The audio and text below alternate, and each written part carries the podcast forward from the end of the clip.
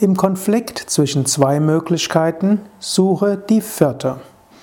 Namaste und herzlich willkommen zum 132. Yoga Vidya Gelassenheit Podcast, präsentiert von www.yoga-vidya.de. Heute der siebte Minimax Gelassenheitstipp für den Alltag. Im Konflikt zwischen zwei Möglichkeiten suche die vierte.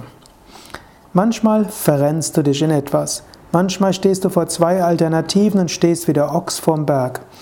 Wann immer du dich zwischen zwei Alternativen nicht entscheiden kannst und wann immer du mit jemand anderem in Konflikt gerätst, was ihr tun sollt, dann suche nach der dritten und noch besser nach der vierten Möglichkeit. Zum Beispiel, du willst das Wohnzimmer streichen. Du würdest gerne gelb streichen, dein Partner rot. Überleg dann zusammen mindestens zwei weitere Möglichkeiten. Gar nicht mal selten werdet ihr die vierte für am besten halten. Und manchmal kommt man nach dem Aufzählen von weiteren Alternativen zum Schluss, dass die erste Möglichkeit doch am besten ist.